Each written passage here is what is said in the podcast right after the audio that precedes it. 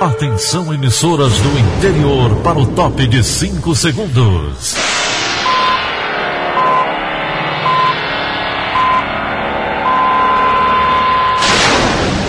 A Verdinha leva o som cada vez mais longe. Rádio Sul Cearense de Brejo Santo, Cristal de Quixeramobim, Iracema de Ipu, Jornal Centro-Sul de Iguatu, Macambira de Poeiras, Tabajara de São Benedito, Oroz FM, Pioneira de Forquilha, Itataia de Santa Quitéria, União de Camocim, Educadora do Cariri do Crato, Líder FM de Itapipoca, Aquarela FM de Miraíma, Liberdade de Itapipoca. Itarema, Carinhosa de Acopiara, Sertão Central de Senador Pompeu, Vale do Salgado de Lavras da Mangabeira, Vale FM de Nova Russas.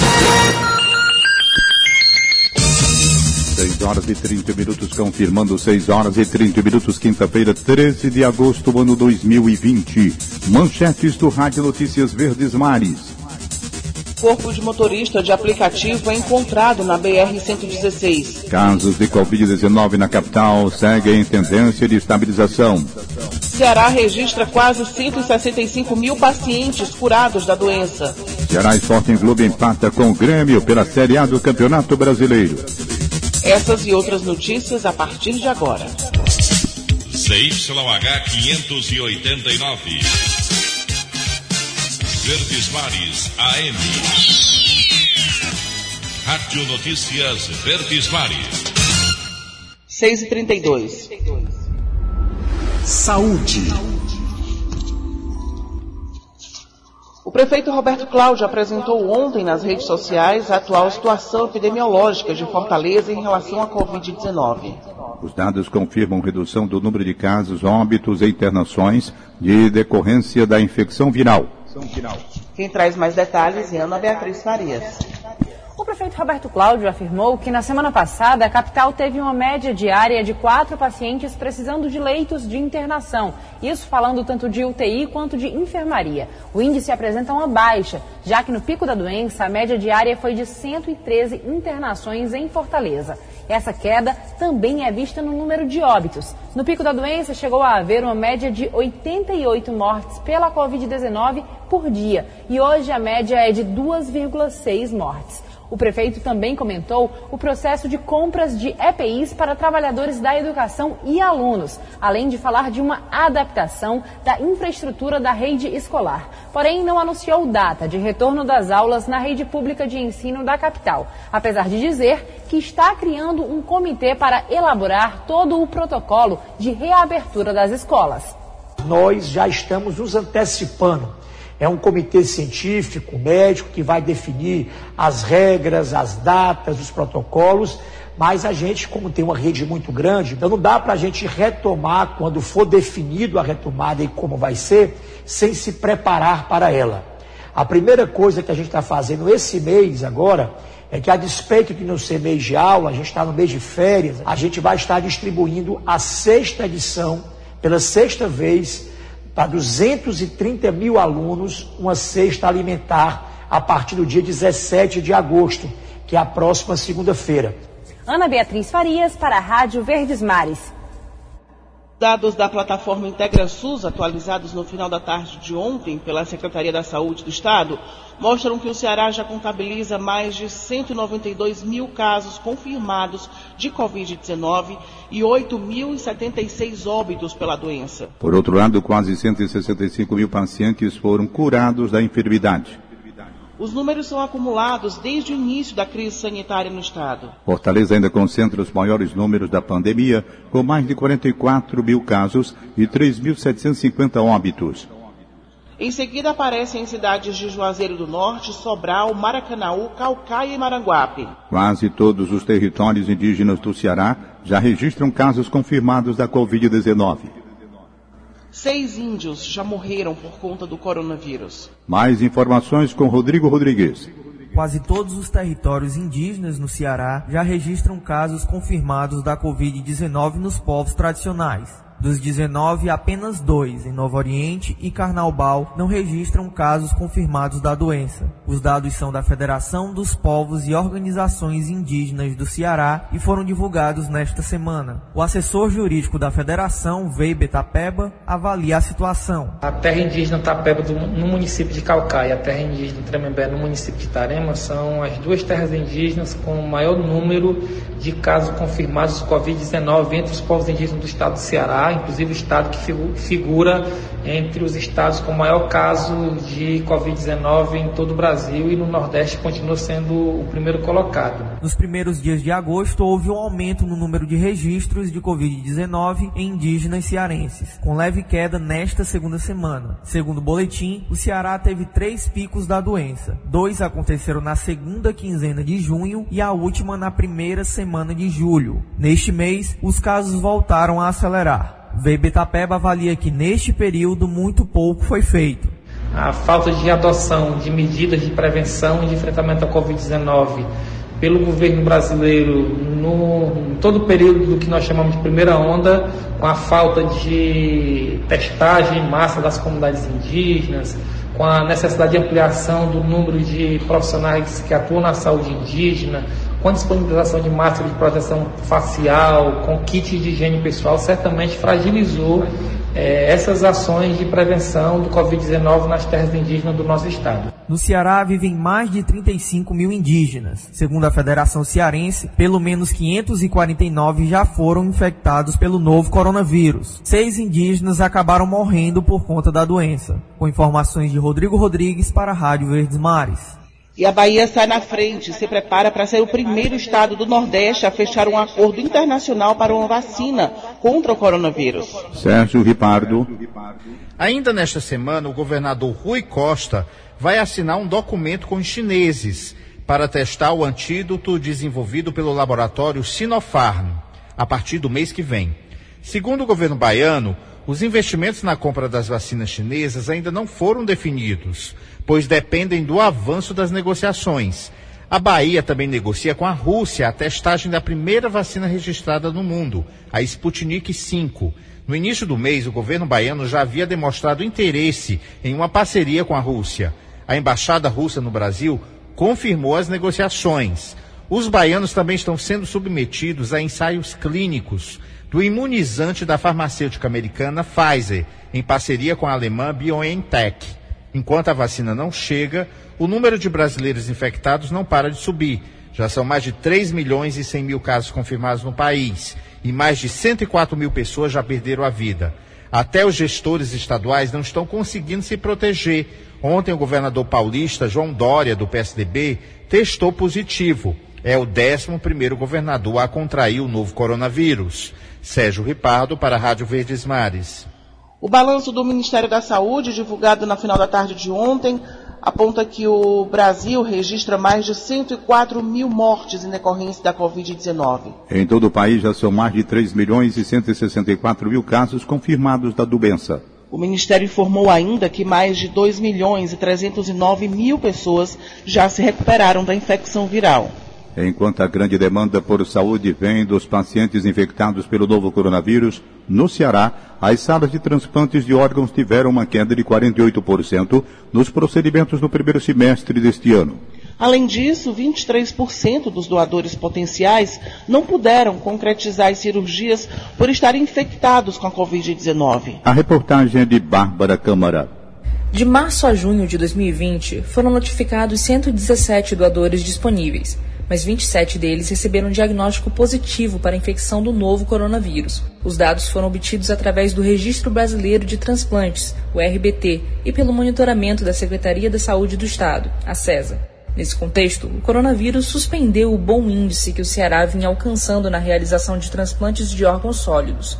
Em números absolutos, foram 122 doadores efetivos em 2019 contra 72 nesse ano, uma redução de 41%, de acordo com o RBT. De acordo com a CESA, o período contabilizou 48% menos transplantes. Em seis meses, foram realizados 396 procedimentos no Ceará, sendo 212 de córnea, o que representa a maioria. No mesmo período do ano passado, foram 762 transplantes, sendo 426 de córnea. Coordenadora da Central de Transplantes do Ceará, Eliana Barbosa, afirma que transplantes de córnea e fígado foram mantidos mesmo na pandemia. Para isso, a equipe do Ceará foi a primeira do país a estabelecer a testagem do novo coronavírus em doadores, para garantir a segurança do procedimento. Alguns fatores justificam essas quedas das doações no período de março a junho 23% dos nossos potenciais doadores positivaram para a Covid. É um dos motivos que contribuiu para essa queda. Já no interior do estado, pelo menos 32 pacientes são acompanhados pela organização Renais do Cariri. Há quatro anos, os associados do grupo precisam vir a Fortaleza para realizar os transplantes renais, por conta da indisponibilidade do serviço em seus municípios de origem, localizados no sul do estado, conforme explica o representante Haroldo Barbosa. A despesa é muito grande e a dificuldade de transporte. Então, eu recebi a ligação de uma paciente que tem uma consulta marcada aqui dia 18 e o município não dispõe o carro para ela vir. Aí a paciente traz de última hora não consegue vaga, né, para viabilizar. E aí como é que faz? Não vem, aí perde a consulta. Com informações de Lucas Falconeri e Nicolas Paulino, Bárbara Câmara para a Rádio Verdes Mares. Os 45 municípios da macro-região de saúde do Cariri estão em alerta para a dengue. Grande é a cidade com mais casos, registrando mais de mil ocorrências apenas neste ano. Tony Souza. Olá, um abraço, amigos da Rádio Verdes Mares. Os casos de dengue no estado do Ceará preocupam bastante. No Ceará, durante as 30 primeiras semanas, 14.193 casos confirmados de dengue. O interior do estado é o que dá destaque negativo nesses números, principalmente a região do Cariri. Até julho de 2020, segundo a Secretaria de Saúde do Estado, o Cariri registrou 6.374 casos de dengue. O mesmo período do ano passado foram 3.776, ou seja, um aumento de 68,8%. Quando se fala por município, o Cariri também se destaca. O Crato é o município com o maior número de casos, são 1.107. E Covem em segundo, ali que fica no limite da região do Cariri, com o Centro-Sul, são 1.092 casos. E Juazeiro do Norte fica em terceiro lugar, com 1.085 casos de dengue confirmados neste ano de 2020. Tony Souza, de Juazeiro do Norte, para a Rádio Verdes Mares. 6 e 42 Segurança. O corpo do motorista de aplicativo Alexandre Fernandes foi encontrado ontem à noite no quilômetro 30 da BR-116. Quem tem mais informações é a repórter Rafaela Duarte. O corpo do motorista de aplicativo Alexandre Fernandes, de 32 anos, foi encontrado após dois dias desaparecido. Ele foi localizado por uma moradora bem próximo a um lago na BR-116, na altura do quilômetro 30, na região metropolitana de Fortaleza, no município de Aquiraz. O carro ainda não foi encontrado pela polícia. A informação foi repassada pelo cunhado da vítima, Anderson Fonseca, que conversou com a gente sobre esta tragédia. Quando foi agora à noite, tardezinha, uma moça atravessou a rua, atravessou a BR para olhar e, e, viu o corpo e contatou a polícia e chegou na gente. A polícia civil desceu lá e viu, confirmou tatuagem, a gente daqui sempre confirmou a tatuagem, marca do tênis, como é que era o fundo do tênis, com tênis preto com, com fundo marrom, esse tipo de coisa, né? A calça, a blusa, o cabelo, a barba, então a esposa Bianca Fonseca se pronunciou através das redes sociais, muito emocionada sobre o achado da vítima. Gente, o corpo do Alexandre foi encontrado. Infelizmente, ele não está vivo.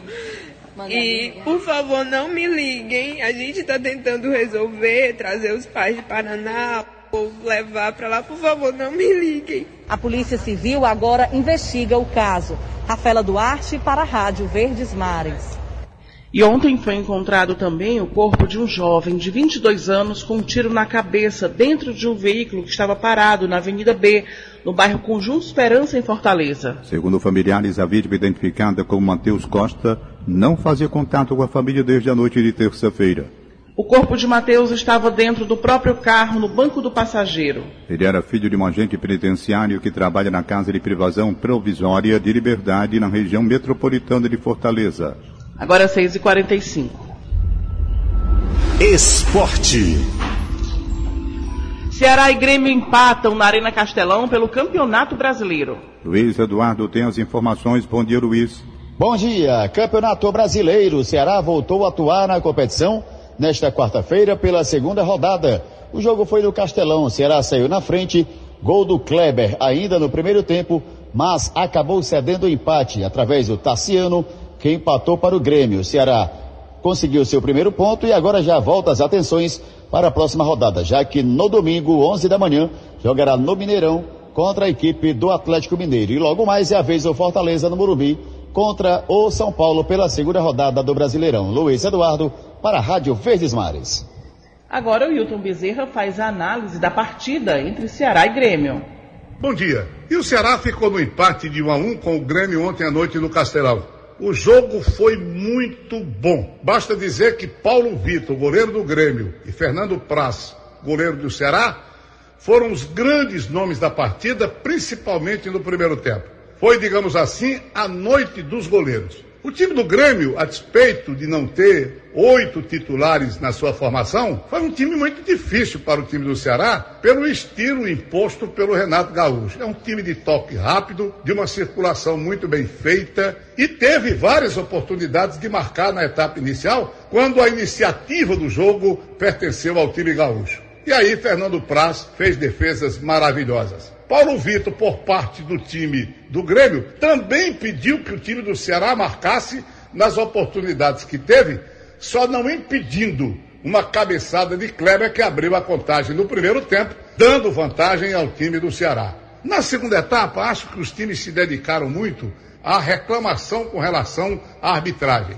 Ainda assim, o jogo foi muito bom, muito bem movimentado, com o time do Grêmio acabando por empatar a partida e levando um resultado muito bom dentro dos seus planos, pelo fato de ter poupado muitos jogadores do time titular. O time do Ceará melhorou. Fernando Sobral foi a grande figura do espetáculo. Mas outros estiveram bem, como Kleber, centroavante, Luiz Otávio, numa forma extraordinária. E o time do Grêmio, pelo conjunto, pela maneira de jogar, pela posse de bola, jogando no campo adversário, um empate de 1 a 1 que eu acho ficou realmente do tamanho ideal. Wilton Bezerra para a Rádio Verdes Mares. 6 horas e 47 minutos, 6 e 47 instantes. Preços da gasolina e do óleo diesel são reajustados a partir de hoje. Rádio Notícia Verdes Mares. Rádio Notícia Verdes Mares. 6 e 49 Política. A Câmara Municipal de Fortaleza realizou ontem a segunda sessão presencial. Muitos vereadores participaram de forma virtual. Luana Barros. O plenário da Câmara Municipal de Fortaleza esteve esvaziado ontem durante a segunda sessão presencial da casa. A maioria dos parlamentares preferiu participar da sessão de seus gabinetes, um cenário bem diferente da sessão da semana passada. Com poucos projetos em pauta, algumas movimentações se voltam à disputa eleitoral. Contudo, vereadores divergem sobre os impactos que a campanha deve ter nas atividades parlamentares. Para o vereador Guilherme Sampaio, do PT, a aproximação da eleição não deve trazer prejuízo para o legislativo. Eu acho que não há nenhuma justificativa para a Câmara Municipal ter qualquer prejuízo nos debates durante o período eleitoral. Essa alternativa de participar das sessões por meio virtual nos gabinetes pode ser que seja responsável por um certo esvaziamento do plenário. O vereador Renan Colares, do PDT, aponta que pode haver um aumento dos embates políticos sobre as pautas analisadas pela Câmara a proximidade da eleição traz um pouco qualquer tema para um debate com um sentimento eleitoral. Claro que isso às vezes tira um pouco do, do, do técnico, daquela visão, daquele debate, daquele tema e emblematiza e fortalece o sentimento pelas eleições que se aproximam cada vez mais. Na sessão de ontem, 15 projetos de autoria de parlamentares foram aprovados, sendo 14 propostas de indicação e um requerimento. Luana Barros, para a Rádio Verdes Mares. O Supremo Tribunal Federal marcou para o dia 19 de agosto o julgamento da ação do partido Rede Sustentabilidade, que questiona a produção pelo Ministério da Justiça de um relatório sigiloso contra servidores ligados a movimentos antifascistas. A decisão foi tomada após a relatora do caso, a ministra Carmen Lúcia, ter revelado uma ação para julgamento do plenário nesta quarta-feira.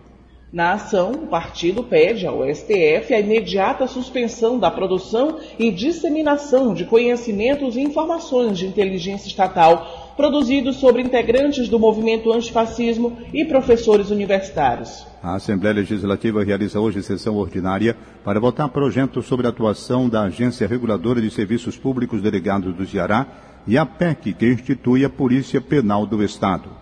Também será lido o projeto de autoria da Comissão de Constituição, Justiça e Redação, que declara a suspensão temporária do exercício do mandato do deputado André Fernandes pelo período de 30 dias. A tramitação na Assembleia do projeto sobre a suspensão temporária do deputado André Fernandes é o tema do comentário de William Santos. Olá, bom dia a você que nos ouve na Verdinha.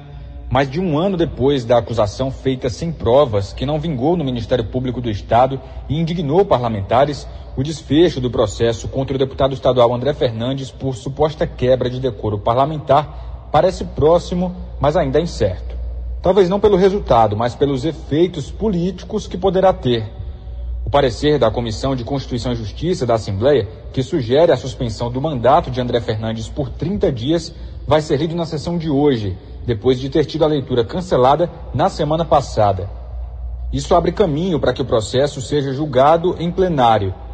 Vale lembrar que as representações contra o deputado no Conselho de Ética da Casa foram apresentadas depois dele acusar outro deputado, Nezinho Farias, de envolvimento com facção criminosa.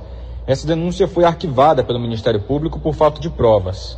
De lá para cá, o coro de vários partidos por uma punição arrefeceu diante da pandemia e agora não soa tão alto como há alguns meses. O deputado, por sua vez, ganhou vozes mais enfáticas em apoio à sua narrativa de perseguição. Fato é que, pelo sim ou pelo não, a Assembleia precisa dar uma resposta e colocar um ponto final nesse caso, desgastante não só para as partes diretamente envolvidas, mas para o Poder Legislativo como um todo. William Santos para a Rádio Verdes Mares. 6h54. Economia.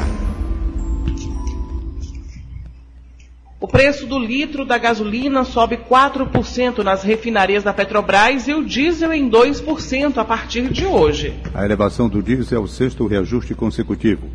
Já o aumento da gasolina acontece após uma redução de 4% realizada no final de julho. O reajuste acontece no momento em que as distribuidoras observam a melhora do consumo diante das flexibilizações das medidas de quarentena.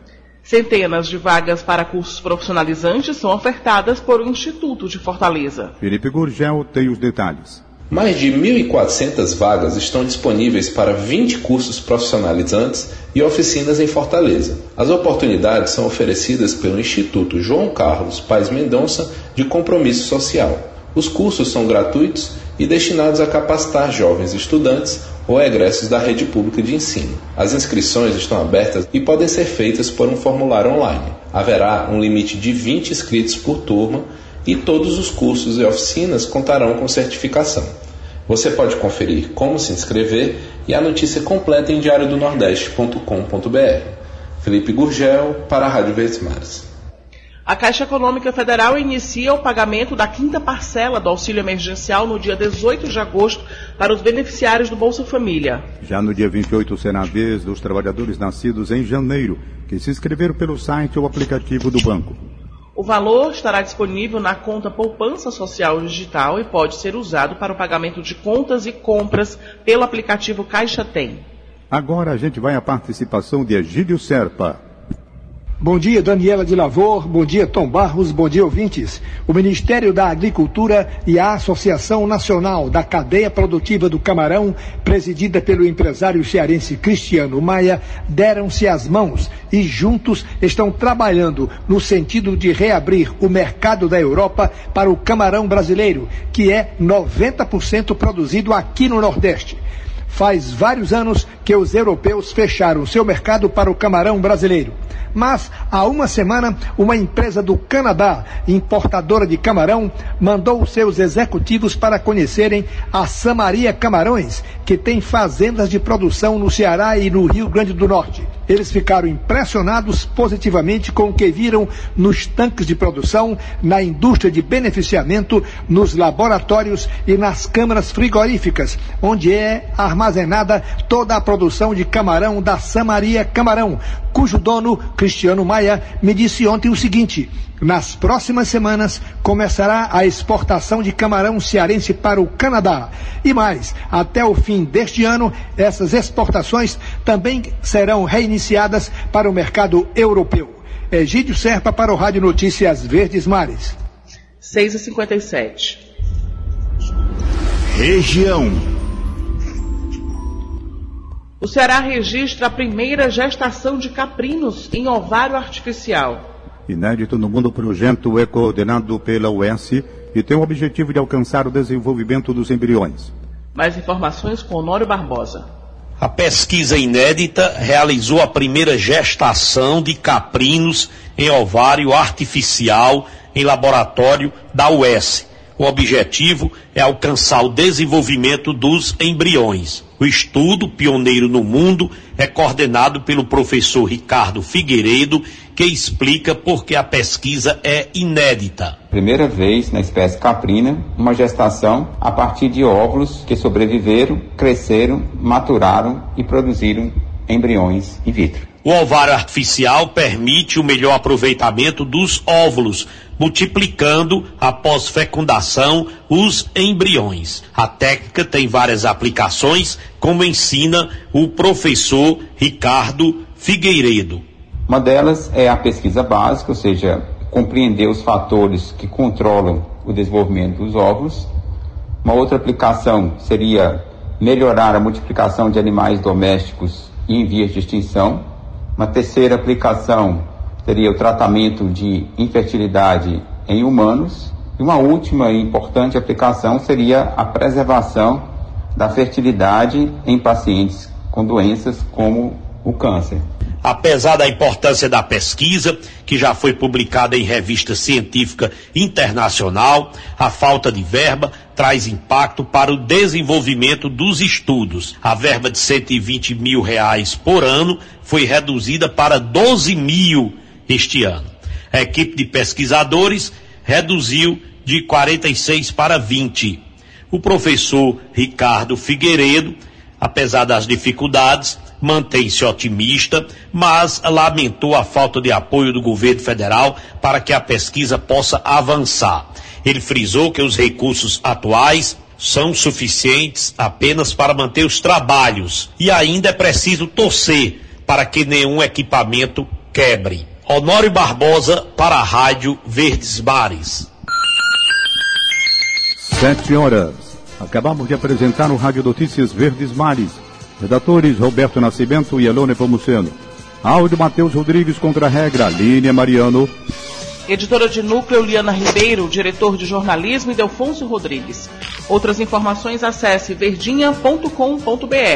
Em meu nome, Daniela de Lavor e de Tom Barros, tenham todos um excelente dia. De segunda a sábado, seis e meia da manhã, Rádio Notícias Verdes Mares.